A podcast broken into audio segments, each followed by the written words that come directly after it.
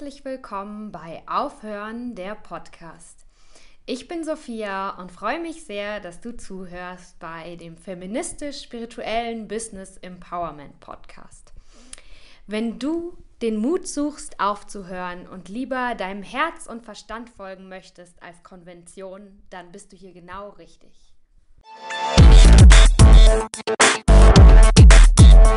Der Sponsor der heutigen Folge im Deutschen ist es eine Frau, ansonsten ist es oft ein Mann. Und zwar wird die heutige Folge gesponsert von der Sonne. Ähm, hierfür gibt es mehrere Gründe. Der eine Grund ist, ich hatte gerade ein wunderbares Erdbeerfrühstück. Der Sommer ist da, die Sonne scheint. Und im Winter beschweren wir uns alle darüber und im Sommer sollten wir dafür dankbar sein. Die Sonne macht, dass Erdbeeren einfach so geil schmecken. Und ähm, außerdem sponsert die Sonne diesen Podcast ab jetzt literally, wirklich wortwörtlich. Es ist nämlich so, dass ich so ein Aufnahmegerät habe, ein Mikrofon, das portabel ist. Das heißt, ich arbeite da mit Batterien und ähm, ich bin ziemlich stolz auf mich, dass ich gerade eine geniale Idee hatte. Ich war nämlich im Supermarkt, um wieder neue Batterien zu kaufen und ähm, ich brauche mm, eine Batterie hält ungefähr anderthalb Stunden Reden, würde ich sagen. Das heißt, ich brauche schon relativ viele Batterien. Das heißt, der Podcast war bisher, Leute, leider nicht aus erneuerbaren äh, Energien. Und ähm, ja, da habe ich heute eine Lösung gefunden, um diesen Podcast etwas nachhaltiger zu machen und um zumindest die Aufnahme des Podcasts äh, ressourcenschonender zu gestalten. Ich habe mir nämlich Akkus gekauft das heißt ähm, wieder aufladbare Batterien. Und ich habe ein Ladgerät oder so, ein, so eine externe Batterie, die mit Solar sich voll lädt. Das heißt, ich werde in Zukunft äh, meine Batterien für dieses Aufnahmegerät, für die Aufnahme des Podcasts äh, durch die Sun Power chargen. Und darum wird der Podcast heute von der Sonne gesponsert.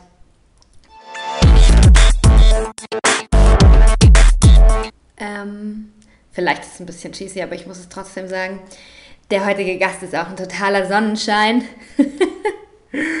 ähm, genau, ja, ich habe nämlich äh, meinen sehr, sehr guten Freund äh, Kevin interviewt. Ich kenne ihn schon seit ich zwölf Jahre alt bin. Also ja, schon einfach sehr lange. Und äh, Kevin ist der Erfolgstyp, schon immer gewesen, für immer sein. Er ist derjenige, der Schülersprecher war. Er ist derjenige, der, ah, den sich wahrscheinlich jede, jede Mutter als Schwiegersohn wünscht. Er ist derjenige, der einfach, wenn er möchte, mit jedem klarkommen kann. Er ist derjenige, den man in einen Raum mit fremden Leuten stellen kann und er kann interessante Gespräche anfangen. Ja, ähm, aber auch sein Leben äh, verläuft nicht immer gerade, sondern auch mal berghoch und auch mal bergunter. Und ich habe mich total gefreut, dass er ähm, so offen mit uns über seine berufliche Krise gesprochen hat, die er durchlebt hat. Es geht nur noch um die Arbeit und wie sehr ich meinen Chef nicht mag und wie sehr ich meine Arbeit nicht mag und dass es mich voll viel Energie kostet, äh, jeden Morgen aufzustehen. Ähm, ich hoffe, dass es auch vielen weiterhilft, dass sich vielleicht jemand, der sich in einer ähnlichen Situation befindet, ähm, nicht mehr so alleine damit fühlt und sich ein bisschen besser damit fühlt oder jemand, der mal in so einer Situation war, Selbstbewusstsein bekommt, weil einfach, wenn so ein toller, krass geiler Typ wie der Kevin ähm, ähm, ja, genau, einfach mal sich in der, in der Karriere verrennt. Ich weiß auch nicht, ob das das Richtige ist, das so zu sagen. Aber ja, er hat sich, glaube ich, in seiner eigenen Vorstellung, was er so sein muss, in ein Burnout oder wie er sagt, Bore-out gerannt. Und ja, ich bin super stolz auf ihn. Ich finde ihn total mutig. Ich finde ihn ähm, wunderbar. Immer wenn ich mich mit ihm treffe, fühle ich mich danach besser. Und ich hoffe, so geht es euch auch, äh, wenn ihr euch diesen Podcast anhört. Viel Spaß dabei. Äh? Hallo? Okay, also los geht's. Äh, Kevin, herzlich willkommen in der Show. Herzlich willkommen bei Aufhören der Podcast. Seit der Gründung des Podcasts ähm, haben wir schon die ganze Zeit darüber gesprochen, dass ich dich eigentlich mal gerne interviewen mag, weil du bist auch ein Aufhörer. Ja. Und wir versuchen das hier short und sweet zu halten. Darum steige ich wahrscheinlich, ja, doch mache ich jetzt, steige ich gleich richtig äh, brutal ein und sage die Wahrheit. Kevin, du bist, äh, ich kenne dich schon sehr lange, du bist schon immer der Erfolgstyp, du bist einer der erfolgreichsten Menschen, die ich kenne. Und äh, du hattest ein Burnout. Erzähl uns mehr darüber. Dieses oh. große soziale Ding, Burnout. Wo soll, passiert? wo soll ich da anfangen? Also ich habe nach dem, äh, um es auch short und sweet zu halten, nach dem Master ja irgendwie, ich wollte mich selbstständig machen mit Freunden, ne, mit einem Getränk, äh, da haben wir irgendwie drüber geredet und dann habe ich aber gemerkt, okay, man ist da nicht so auf einer Business-Ebene, was möchte ich als nächstes machen? Ich habe einen Marketing-Hintergrund, ähm, habe immer Marketing und Event-Marketing gemacht. Was möchte ich jetzt machen? Okay, und dann hatte ich äh, von einer Weihnachtsfeier eine, eine Bekannte im Kopf, mit der ich mal über ihren Job gesprochen habe. Und dann habe ich die angerufen und habe gesagt, Sarah, ich möchte irgendwie mehr über diesen Job erfahren, lass mal drüber quatschen. Und dann ging das relativ schnell, dass ich mich da beworben habe. Und es war ein Vertriebsjob und ich dachte, super.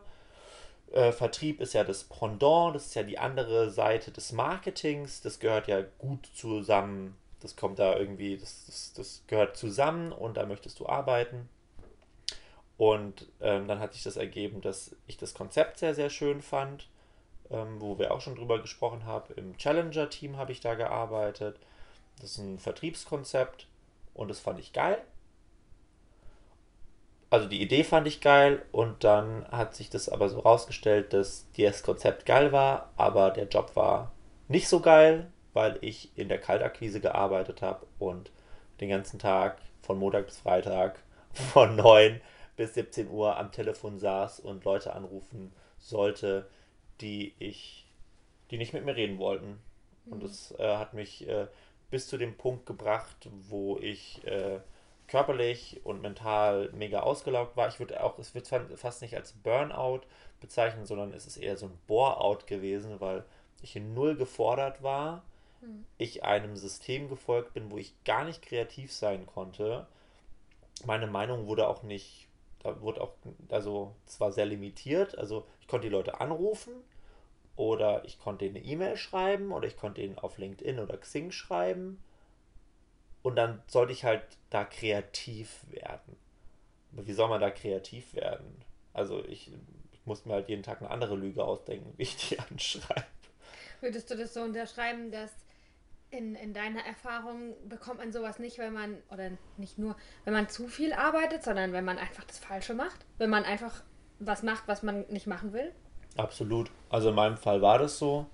Ähm, und ich habe, es hat echt bei mir ganz lange gedauert, bis bei mir der Groschen gefallen ist, weil ich hatte ein Bild von mir, wie ich mich als erfolgreich gesehen habe im, in, der, in der Wirtschaft sozusagen. Ich habe meinen Master gemacht und ich dachte, mit dem Master in Sustainable Marketing und Leadership rettest du jetzt die Welt und du holst dir Vertriebserfahrung. Und ich hatte gar nicht so wirklich so den Plan, sondern ich bin einfach meiner Intuition gefolgt und bin halt jetzt das eine Mal, ich war auch nicht darauf gewappnet, da nicht erfolgreich zu sein, aber ich war set up for failure, weil diese Jobs sind nicht dafür gemacht, erfolgreich zu sein, sondern die sind würde ich jetzt mal behaupten, aus meiner Erfahrung dafür gemacht, dass du da zwei, drei, maximal zwei bis drei Jahre arbeitest und dann in, in das nächste Level, also in den, in den Vertriebsmanagement-Position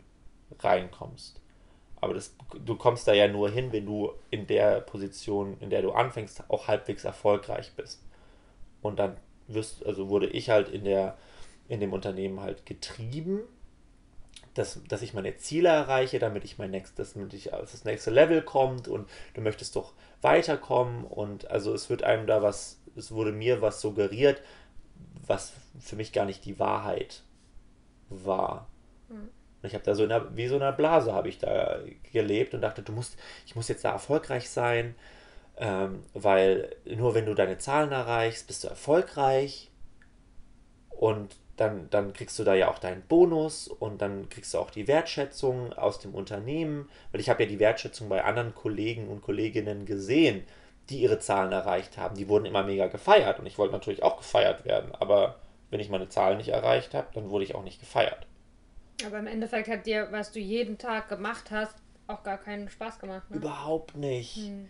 Überhaupt nicht. Es war keine persönliche Interaktion mit, mit ähm, Menschen. Ähm, ich würde jetzt gerne fragen, wie hast du das dann, ähm, das war wahrscheinlich nicht ein, ein Tag, ein Cut, ein Moment oder wenn, dann teil auch das mit uns, aber wie hast du dann, was waren so Anzeichen, dass du langsam gemerkt hast, also irgendwas ist doch hier schief. Ich habe mir so eine Karriere immer anders vorgestellt. Mhm. Äh, wie, ja. wie kam das dann? Was waren so erste Zeichen?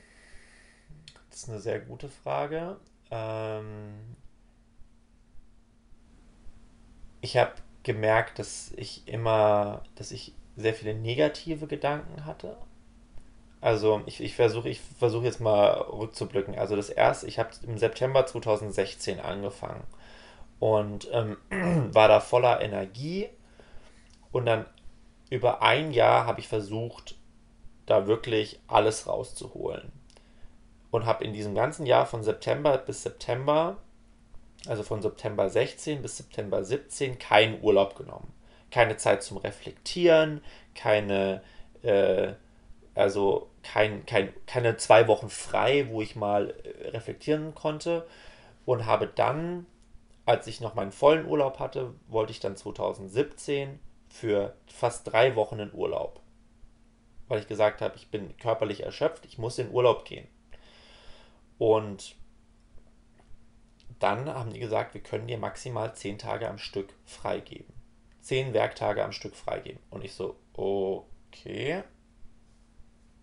Hm, das finde ich nicht so toll. Warum ist das so? Und es war, weil ich meine Ziele natürlich nicht erreicht hatte, meine Zahlenziele. Das heißt, ich hatte, also Urlaub und, und Wertschätzung und Freizeit war auch, war auch wieder an den Erfolg im Job gebunden. Und das hat mich, das hat mich traurig gemacht, wo ich dachte, so, ich brauche doch jetzt einfach mal Zeit für mich und mal, aber es wurde nicht gewertschätzt. Und im Urlaub habe ich gemerkt, also wirklich in diesem, in diesem USA-Urlaub habe ich gemerkt, auch bei meiner Familie, wenn ich jetzt, wenn ich morgen nicht mehr zurückkommen müsste, würde ich nicht mehr zurückgehen. Also ich dachte auch so, ich bleibe jetzt einfach hier. Ich gehe nicht mehr zurück. Scheiß drauf. Wieso hast du es nicht gemacht? Das wäre doch mal badass. Das wäre richtig badass gewesen. Ähm, weil da immer noch, es war immer noch Hoffnung da, dass ich das Ruder noch rumreißen könnte. Für mich.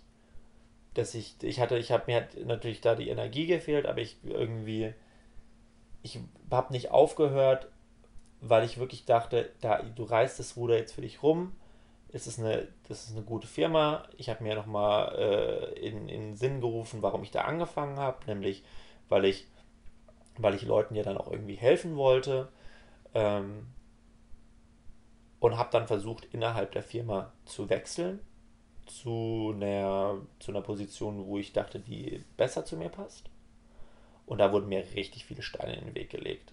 Also mal abgesehen davon, dass sich herausgestellt hat, dass meine ähm, äh, ich habe mich dann auf die Position beworben und habe dann da, ich glaube, einen Prozess von vier Interviews durchlaufen, weil die testen wollten, wie, ob ich ins Team passe, obwohl ich das Team schon komplett kannte und ob wie meine Skills sind. Und dann hatte mir ein Kollege gesagt, ja, aber deine, deine, äh, deine Zahlen stimmen ja nicht so und ich spüre jetzt nicht so deine Motivation und so, also wirklich so offen, mir auch offen gesagt, so irgendwie, warum solltest du denn jetzt den Job bekommen? Weil, also abgeliefert hast du ja jetzt nicht die letzten, das letzte Jahr. Das ist natürlich jetzt nicht sonderlich aufbauend. Ähm, und jetzt auf die Frage zurückzukommen, ich habe dann immer mehr gemerkt, wie ich habe mich dann abgelenkt, nämlich indem ich mich mit dem anderen Job beschäftigt habe. Und dann hat sich das immer weiter aufgebaut, dass ich dann, dann haben die mich zappeln lassen und ich habe gesagt, ich möchte Ende Januar, das war Ende Januar 18 möchte ich eine Entscheidung haben, ob ich den neuen Job bekomme, was passiert, weil ich bin natürlich mit meinem alten Job nicht vorangekommen. Und das hat mich super unzufrieden gemacht. Und es waren immer mehr negative Gedanken und dachte, was machst du hier mit deinem Leben? Du bist hier nicht erfolgreich, du kannst auch irgendwie nicht erfolgreich sein. Und egal, wie viel Energie du reinsteckst, es, es kommt nichts zurück. Und das wurde mir dann auch von außen gefeedbackt, weil ich habe halt ähm, ich habe halt wenig irgendwie unternommen und äh, war halt abends mega müde. Ich bin dann, ich meine, wirklich Montag bis Freitag Arbeit, Sport, Kochen, nach Hause, Repeat. Ja, und war am Wochenende, ich habe das Wochenende immer gebraucht, um, um mich auf Montag gewesen. zu vorzubereiten. Wie hat sich das auch auf dein Privatleben ausgewirkt? Weil, also, man kann ja das schlecht trennen, wenn man irgendwie mehr sucht in seiner Arbeit als nur Geld verdienen. Und ja. für uns ist es halt so meistens bei einem Job, ne, dass wie, wie war das, wie hat sich das auf dein Privatleben ausgewirkt? Na, das hat sich halt, das Privatleben, äh, als ich in Hamburg gewohnt habe, war ja per se ein bisschen anstrengend. Bei meinem, das hat sich halt dann bei meinem Mitbewohner ganz stark gezeigt, weil ich halt, ich habe halt bei ihm Energie gesucht und Zuspruch den er mir nicht geben konnte. Aber das musste ich auch für mich erst verstehen, dass das nicht jeder so ist und dass ich das auch einem Freund nicht abverlangen kann, dass er mich, dass er mir jetzt Energie gibt, dass ich, dass ich äh, mit meiner Situation klar, klarkommen kann. Mhm. Ähm, aber ich habe natürlich die Rückmeldung bekommen, dass ich halt vom, ne, so, so miese Petrich drauf bin und ich habe halt bei mir selber gemerkt, ich habe gar keine anderen Themen mehr. Es geht nur noch um die Arbeit und wie sehr ich meinen Chef nicht mag und wie sehr ich meine Arbeit nicht mag und dass es mich voll viel Energie kostet, äh, jeden Morgen aufzustehen und ähm, äh, es hat sich dann so hoch getrieben, dass ich ja auch nicht mehr gearbeitet habe, letztlich. Bei der Arbeit. Bei der Arbeit. Mhm. Also ich war halt dann physisch anwesend, aber habe mich mit anderen Dingen mhm. beschäftigt, ob es jetzt mit irgendwelchen Artikeln war oder mit Netflix oder mit YouTube oder mit Musik. Ähm, und habe wirklich nur das Nötigste getan und statt und ich hätte mir gewünscht, dass mich mal jemand wirklich fragt, auch aus dem Management oder aus dem Ding so, hast du überhaupt Lust, diesen Job noch zu machen? Den hätte ich nämlich mit Nein beantwortet. Und ich habe mir wirklich von einem Unternehmen ein bisschen mehr Menschlichkeit gewünscht und erhofft, weil ich das vorher immer so erlebt habe. Das, mhm. das zwar die Arbeit musste gemacht werden, ganz klar, aber es war eine gewisse Menschlichkeit dabei und die habe ich halt gar nicht mehr verspürt. Also ich habe auch irgendwie. Hab also das, das, das, das wusste ich bis jetzt nicht, dass deine Anzahl Urlaubstage wird bestimmt, je nachdem, äh, wie gut du deine. Also das finde ich furchtbar. Das ist ja fast wie so. Ja, aber das ist ganz also. Furchtbar, weil das, ich muss da noch ergänzen vielleicht, dass ähm, das ist eine amerikanische Firma also mit dem Hauptsitz in den USA und dem Europasitz in London und dass die Amerikaner und auch die Engländer von der, von der Arbeitsmentalität her und auch von den Arbeitsregularien her haben die ja ganz andere Regeln. Sei es, wenn es um Mutterschaft, Urlaub geht oder Arbeits, also Urlaub ganz mhm. normal. Hier in Deutschland hätte ich das gewusst. Ich habe ja einen deutschen Arbeitsvertrag gehabt. In Deutschland ist es arbeitsgesetzlich Pflicht, zwei Wochen Urlaub zu nehmen. Das wusste ich nicht. Das hat mir aber auch niemand gesagt. Woher soll ich das denn? Hm. Das, also das habe ich nicht in der Schule gelernt, das habe ich auch nicht in der Uni gelernt. Nee, ich glaube, bei der ganzen Sache ähm, trifft gar keinen Fehler auf dich im Persönlichen. Du bist eher ein Opfer des Systems, sage ich mhm. jetzt mal. Oder ich finde, was wichtig ist an ja. deinem Fall einfach zu sehen, ist nicht zu sagen, ah, du als Kevin hast jetzt irgendwelche Fehler gemacht, sondern zu sehen, nee, was ist denn hier im Großen und Ganzen ja. los? Und darum finde ich, und darum auch die nächste Frage, weil ich weiß noch, ich habe zu der Zeit oft telefoniert und ja, irgendwie wusstest du schon, du musst damit aufhören und das wird die Lösung sein. Aber ich weiß, das hat sich über Monate gezogen, ja, bis du es dann mal wirklich aufgehört hast, kannst du so rausgezoomt sagen, also auf der Metaebene, wieso ist es so schwer, in so einer, wenn, wenn Mann, nicht du, sondern ja. Mann oder Frau, irgendjemand in so einer Situation steckt, dann wirklich einfach zu sagen, na gut, ich höre jetzt auf. Mhm. Also, was glaubst du, woran liegt es? Also, ganz kurz mal rückblickend, ich erinnere mich sehr gut an unsere Gespräche. Ich erinnere mich auch gut Gespräche mit anderen Freunden, die meinten so, dann hör doch einfach auf. Kündige doch einfach. Und ich kann nur für mich selber sprechen, dass es für mich die Vorstellung des Erfolges war. Mhm. Die, also meine, mein eigenes Bild. Und auch im, im, im, jetzt in der Retrospektive zu sagen, die Vorstellung, die ich von mir selber als erfolgreichen Businessman hatte, was ich als Erfolg definiert habe, nämlich ähm, gutes Geld verdienen ähm, und ähm, sich Urlaube leisten und auch von der, vom Unternehmen irgendwie unterstützt werden. Ja, man ist gut in dem, was man tut und es wird, das wird dadurch äh, begünstigt, dass man sich mit Kunden trifft und ne, Business-Meetings und ein schönes Lunch und dann vielleicht mal nach London reisen und mal nach Barcelona reisen und ähm, unterschiedliche Meinungen kennenlernen und dabei Business machen, das hatte ich für mich gar nicht definiert, sondern ich hatte davon einfach nur eine vage Vorstellung und was mich im Unternehmen gehalten hat, war diese, die Vorst also war diese Vorstellung, dass das noch machbar ist mhm. dass ich das Ruder rumreißen kann und dass ich auch, dass ich nur in diesem Unternehmen oder dass ich, dass ich jetzt in diesem Job erfolgreich sein muss. Mhm. Warum kann ich da echt nicht sagen?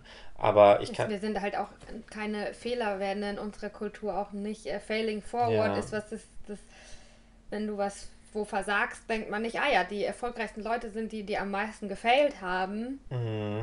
sondern ja.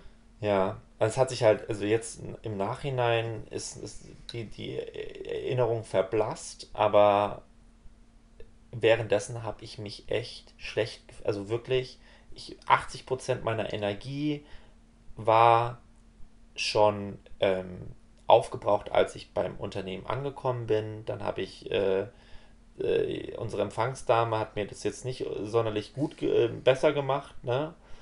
Und wie oft ich zwischen, keine Ahnung, 9 und 12 auf die Uhr geguckt habe, das kann ich hier gar nicht sagen. Also mhm. Zeit verging nicht. Ich dachte, ich verschwende hier meine Lebenszeit. Es passiert nichts. Ich hatte nur meine ähm, gute Kollegin als Austauschpartnerin. Die saß im gleichen Boot, aber deren Lebensumstände haben es ihr quasi erlaubt, da ein ähm, bisschen Licht am Horizont zu sehen. Und für mich, die ist dann in Mutterschaftsurlaub gegangen. Das war für die, für die natürlich erträglich und ich dachte nur so, du kannst mich hier nicht alleine lassen. Ne? Mhm. Und was hat dir das, ich finde das vielleicht auch jemand, der jetzt zuhört und denkt, oh, ja, so geht es mir eigentlich auch ein bisschen. Also die Arbeit gibt dir nicht mehr Energie, sondern raubt dir eigentlich alle, alle Energie. Ja. Es bleibt nichts mehr übrig und du fühlst dich nicht schlecht, du fühlst dich nicht gut, du fühlst dich schlecht. Äh, was hat dir geholfen, da dann äh, rauszukommen? Also gab es wahrscheinlich viel Gespräche mit anderen, Geduld mhm. von Freunden und Familie. Und ja. ja. Also, also was hat dir dann geholfen, war, aus diesem echt Teufelskreis dann rauszugehen? Ja.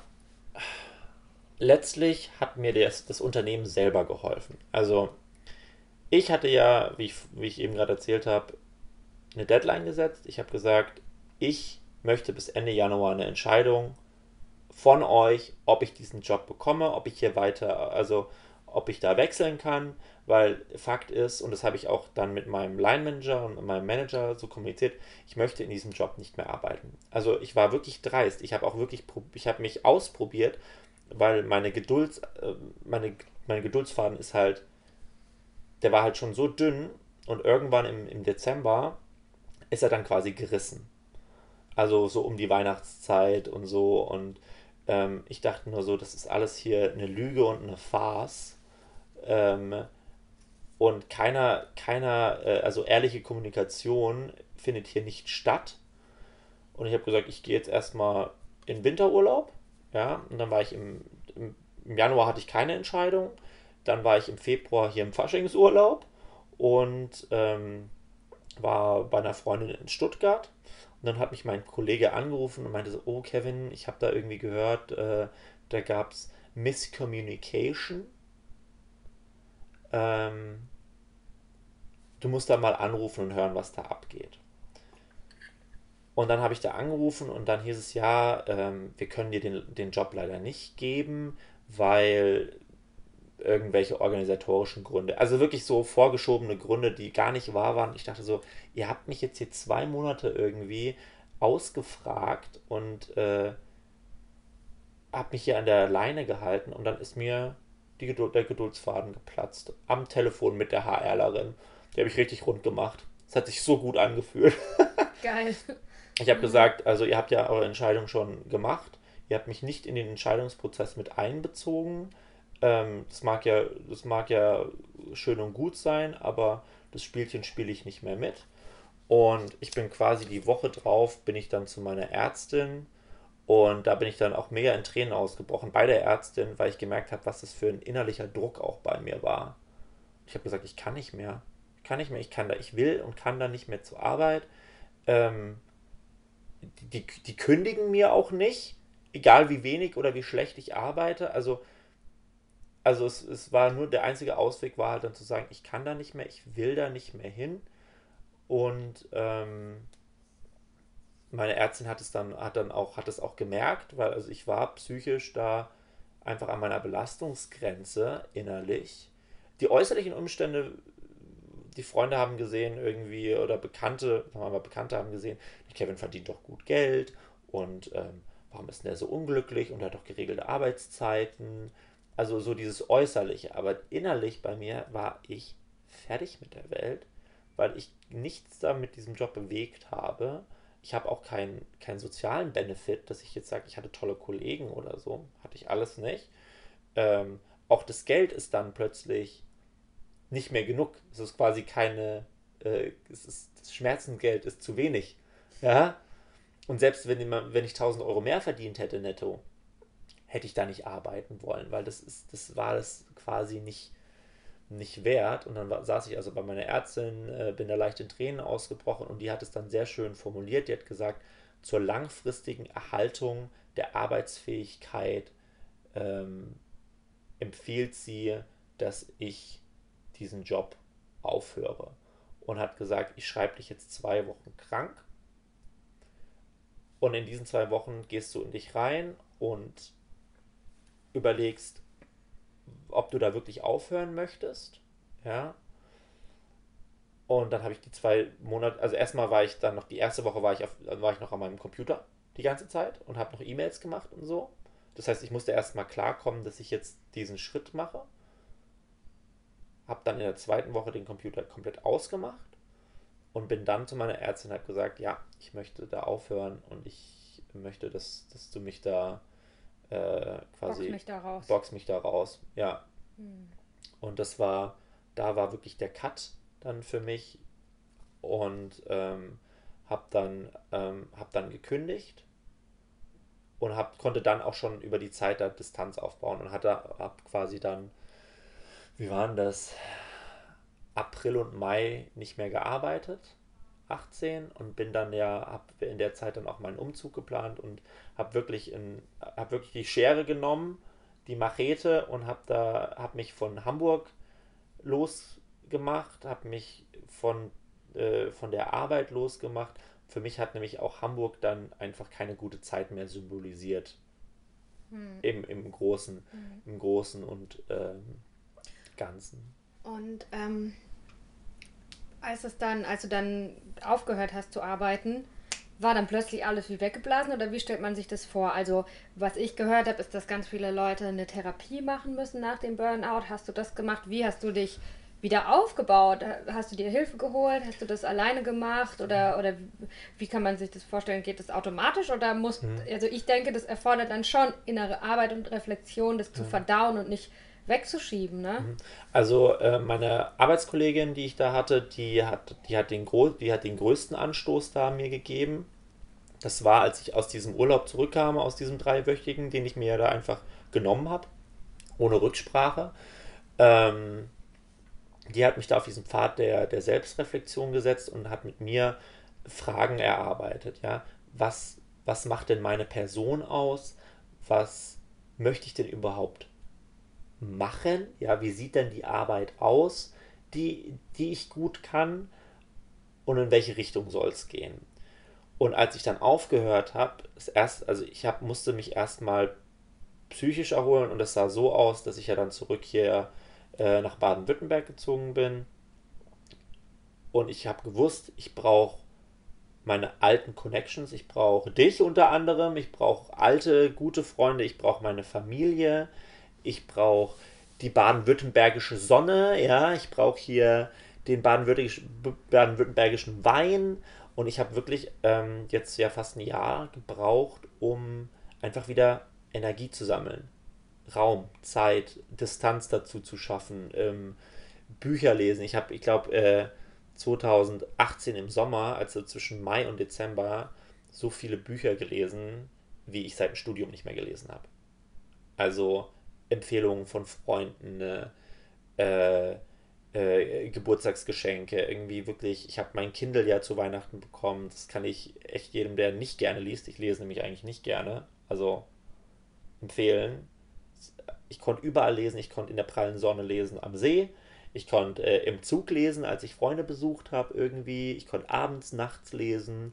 Es war hervorragend. Ähm, und habe da einfach erstmal mir Zeit gegeben. Ich war zwei Wochen oder zehn Tage in Frankreich im, im Urlaub.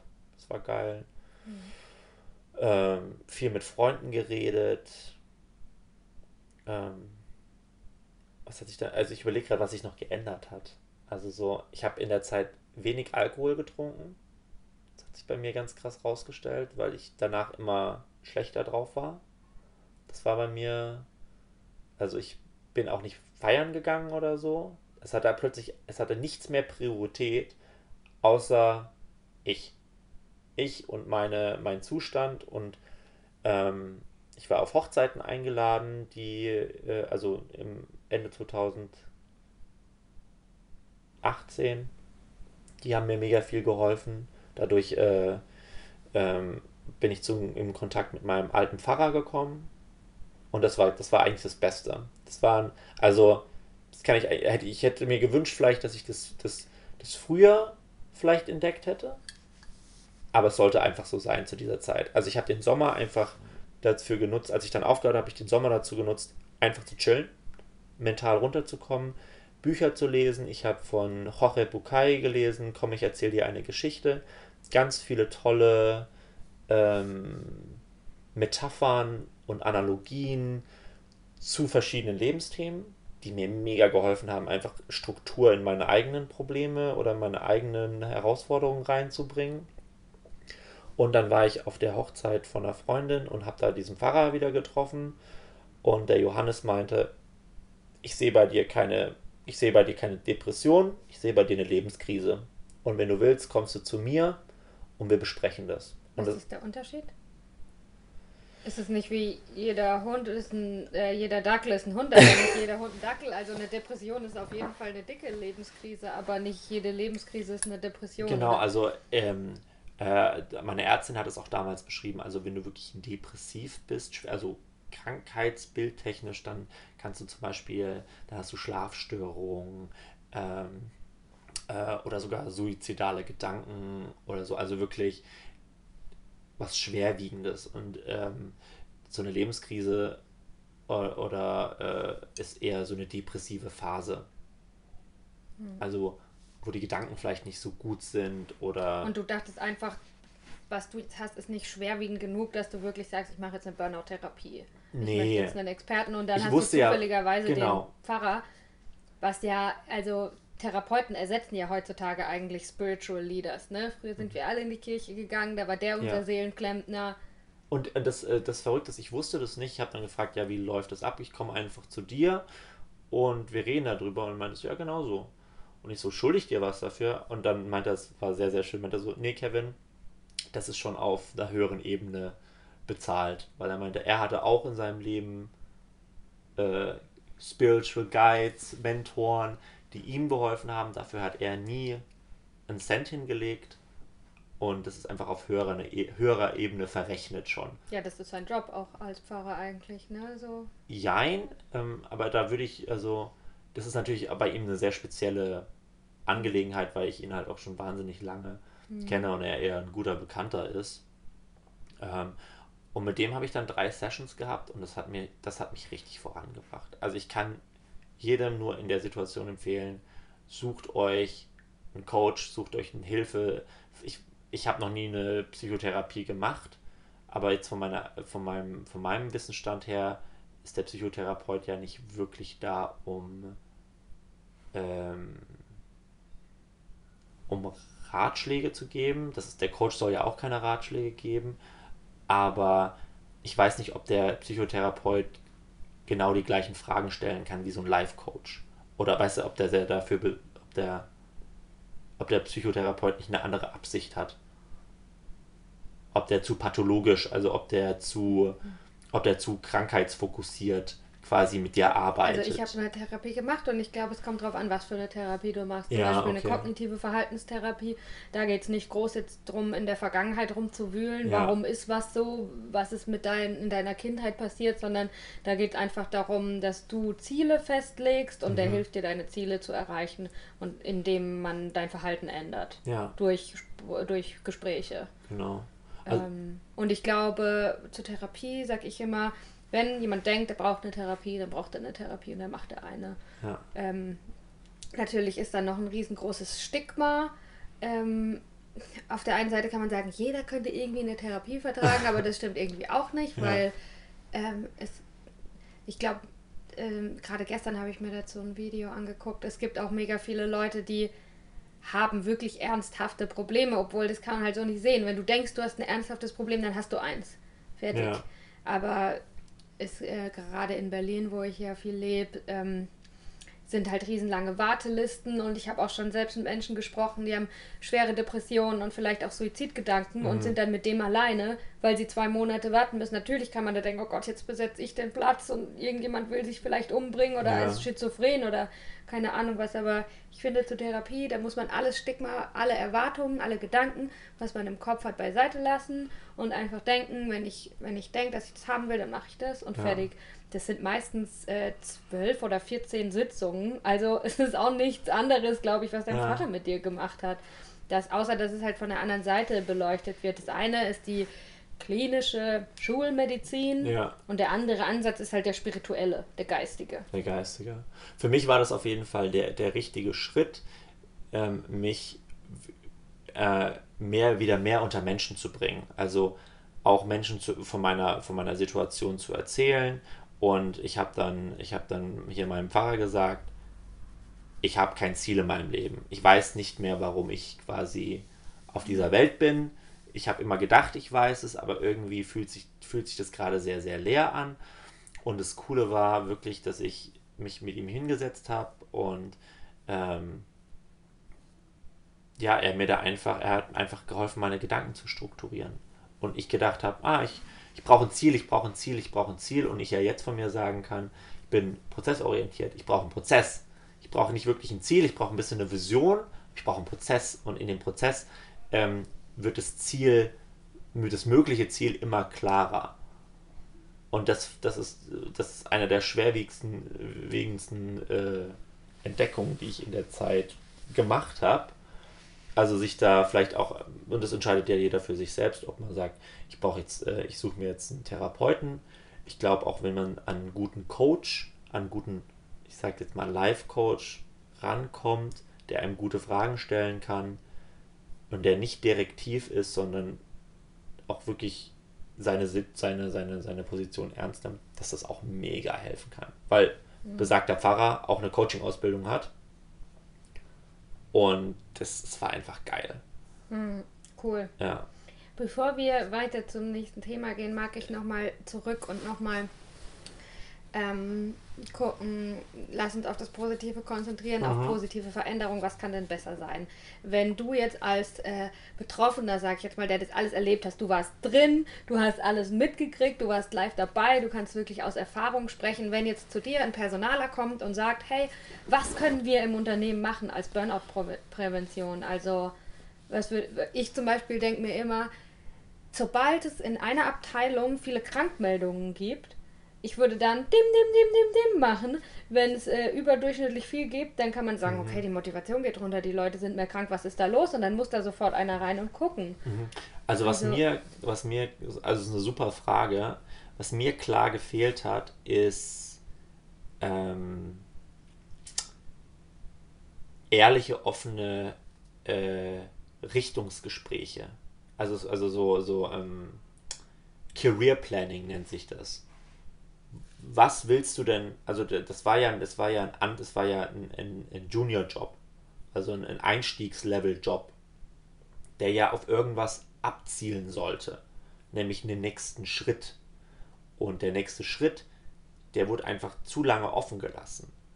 Aber es lag auch jetzt in, meiner, in meinem spezifischen Fall daran, dass äh, ich während diesen 18 Monaten vier Line-Manager habe. Das heißt, meine, meine erste Chefin ist gegangen, also nicht mein Manager, sondern meine Chefin, meine direkte Vorgesetzte, hat das Unternehmen verlassen, wurde durch einen anderen ersetzt, der dann nach drei Monaten gegangen ist. Der wurde wieder nach jemandem anders ersetzt. Also es war sehr, sehr unstetig in der Hinsicht. Und es wurden halt keine Gespräche geführt, wo es hingehen soll. Hm. Und es hat mich keiner gefragt, weißt du, was, was können wir denn tun, um dir den Alltag zu erleichtern? Aber die Frage wurde auch nicht gestellt, weil es ja keine Alternative gab. Ich wurde ja da eingestellt, um genau diesen Job zu machen. Aber ich habe mich ein bisschen betrogen gefühlt in der Hinsicht, weil mir das als Trainee verkauft worden ist. Unter anderem, das finde ich auch sehr, sehr schwierig, dass das, dass das keine Regulatorien hat, was ein, wie ein Trainee wirklich aussehen mhm. muss. Ähm, das hört sich fast ein bisschen an wie der Klassiker, was Simon Sinek über uns Generation Y so sagt, dass wir zu ungeduldig sind. Mhm. Es fällt uns mega schwer, äh, long term was zu arbeiten. Aber der Grund dafür ist halt auch scheiß Führung oder die ja. Führungs-Leadership äh, muss sich auch ändern, weil halt auch wir uns ändern und unsere Erwartungen und so. Ja. Ne? Also ich habe ich hab mich super gefangen gefühlt und ich habe mich so direkt, also ohne, ohne Richtung gefühlt, weil ich als Einstiegler oder als, als, ne, ich weiß doch nicht, wo, wo dieser Job vielleicht hinführen kann. Oder mhm. äh, Aber das hatte ich auch oft, als ich gearbeitet habe. Und einmal hat mich dann eine Chefin gefragt, so, ja, wie stellst du dir denn deine Zukunft vor? Was willst du denn machen? Und ganz ehrlich, ich weiß es nicht. Ich, ich arbeite jetzt gerade mal ein halbes Jahr. Ich weiß nicht, je, niemand hat mir die Struktur erklärt, niemand hat mir erklärt, was für verschiedene Jobs gibt es da, ja. niemand hat mir erklärt, wie finde ich meine Stärken raus, äh, woher weiß ich denn, ja. wo ich gut hinpasse und was ich gut mache. Ne? Also ich finde auch, dass eigentlich die Aufgabe von HR ist ein, ein Stück weit, äh, alle Mitarbeiter bei der Persönlichkeitsentwicklung ja. unterstützen, sodass klar ist, dass jede Persönlichkeit, jeder Mensch das macht, was er auch tun will, weil dann macht er das Richtige. Aber also ich als ich die Vipassana Schweigemeditation gemacht habe, ist vielleicht extrem, aber wenn es hilft, dann hilft. Und ich habe mir überlegt, wenn ich mal ein Unternehmen habe und Mitarbeiter, dann sage ich zu all denen, wisst ihr was? Wenn ihr wollt, kriegt ihr zehn Urlaubstage extra, um so eine für um zu reflektieren. Ja. Um, ich würde meinen Mitarbeitern eine extra Auszeit geben, wenn sie die Zeit für sich nutzen, ähm, ja einfach klar zu werden über sich selber und ihre Ziele und mhm. abschalten und sich selbst besser kennenlernen und innehalten, weil dann passiert halt sowas nicht. Okay, jetzt wenn du wenn du es so sagst, was mir gefehlt hat, ist wirklich und das hört sich vielleicht blöd an, jemand, der mich an die Hand nimmt. Vor allen Dingen in so einem in, in so einem Job. Also dieses das hätte ich mir gewünscht. Also man hat mir zwar immer gesagt, Kevin, du musst dir einfach nehmen, äh, du musst dir einfach nehmen, was du brauchst. Sei proaktiv. Sei proaktiv. Also, aber keiner hat, das sind alles so Schlagwörter und keiner hat wirklich definiert, was das bedeutet. Wie kann ich, also wie kann ich denn proaktiv sein? Was bedeutet denn proaktiv sein? Wie zeigt sich denn proaktives genau Verhalten? Genau das gleiche hatte ich auch. Ne? Also bei mir war es so ein bisschen ähnlich eigentlich viel, was du beschreibst, habe ich auch gefühlt, als ja. ich gearbeitet habe. Und es hieß auch immer, du musst proaktiv sein, du musst proaktiv sein. Und irgendwann hat mein Chef mir gesagt, äh, Sophia, du musst devoter sein. Da dachte ich, hä? Immer wenn hier irgendein Meeting ist, äh, Company Culture wird erzählt, dass alle proaktiv mhm. sein sollen und jetzt auf einmal soll ich devot sein, dann ist man proaktiv und kommt mit Ideen und dann fühlen die Leute sich auf die Füße getreten, weil Millennials mit den Babyboomern zusammenarbeiten, mhm. die halt noch ein ganz anderes Denken haben und ja. Also das, das, war, ich hätte mir zum Beispiel, dass ich ein Jahr lang keinen Urlaub genommen habe, quasi zwischen September und September. Das nee. geht gar nicht mir hätte jemand, irgendjemand hätte nach, mal, nach drei, vier Monaten sagen, so, so Kevin, äh, ich, ich sehe gerade in deinem, in deinem System, dass du noch gar keinen Urlaub am Stück genommen hast. Mhm. Du machst jetzt mal zwei Wochen Urlaub. Es mhm. ist so, weißt du, ich habe ich hab gedacht, ich ähm, tue meinem Chef einen Gefallen, indem ich während des Sommer, der Sommertage die in Anführungsstrichen die Stellung halte, dass jemand im Büro ist. Obwohl im Sommer einfach alle in Urlaub sind und ich hätte auch einfach in Urlaub gehen sollen.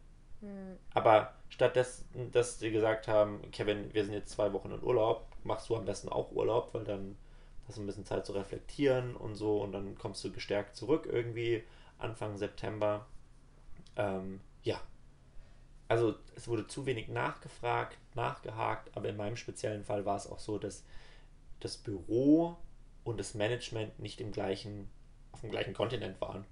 Ne? Mhm. Kontinent? Ja gut, also meine, meine HR, meine Personalleitung und so saßen halt in London mit einem mit einem britischen Hintergedanken, mit dem britischen Business-Hintergedanken. Ich saß in Deutschland mit einem deutschen Vertrag. Das heißt, meine auch die ganze Arbeit, die ich gemacht habe, wird, wurde, wurde ja auch nicht gesehen. Hm. Also es waren ganz viele Dinge, die in meinem Fall sehr, sehr spezifisch sind. Aber Grundessenz ist einfach, dass ich, dass meine Arbeit und ich als Mensch nicht gewertschätzt worden bin und das wahnsinnig, äh, mich wahnsinnig getrieben hat. Und mhm. ähm, und ich finde, man kann vielleicht auch festhalten, wir Generation Y, wir sind unheimlich motiviert. Wir wollen was ja. erreichen, aber wir brauchen euch, liebe äh, 40-jährige Manager im oberen Managementbereich. Wir brauchen euch für ein bisschen Struktur. Ihr müsst uns erklären, wie es geht. Ihr ja. Müsst, ja, wie tun wir das? Ja. Also diese, genau, ich, ich bin, ich liebe eine gute Struktur. Ich finde es super. Also ich bin auf keinen Fall jemand, der, der nicht in einem strukturierten Umfeld arbeiten kann. Mhm. Ähm, aber die Struktur muss dahingehend offen sein, dass ich halt sagen kann, ich will, ich will nicht jeden Tag Homeoffice machen. Ich will vielleicht einmal alle zwei Wochen Homeoffice machen. Oder wenn es hochkommt, auch zweimal. Oder wenn ich irgendwie denke, oh, ich bin für mich ein bisschen krank, ich will niemanden anstecken, bleibe ich halt zu Hause. Aber ich weiß trotzdem, ähm, was zu tun ist. Also, ja. und die Aufgaben müssen divers sein und, und flexibel. Und ich muss, ich muss für mich wissen, wo, wo führt denn dieser Job hin? Ja, also, also dies, es tut mir für die Leute tierisch leid, die, die äh, für sich dann entdecken, dass ähm, Telefonanrufe ohne Output ihre Passion sind. Ja. ja, das stimmt. Okay, ähm, fast forward heute. Ja. ja.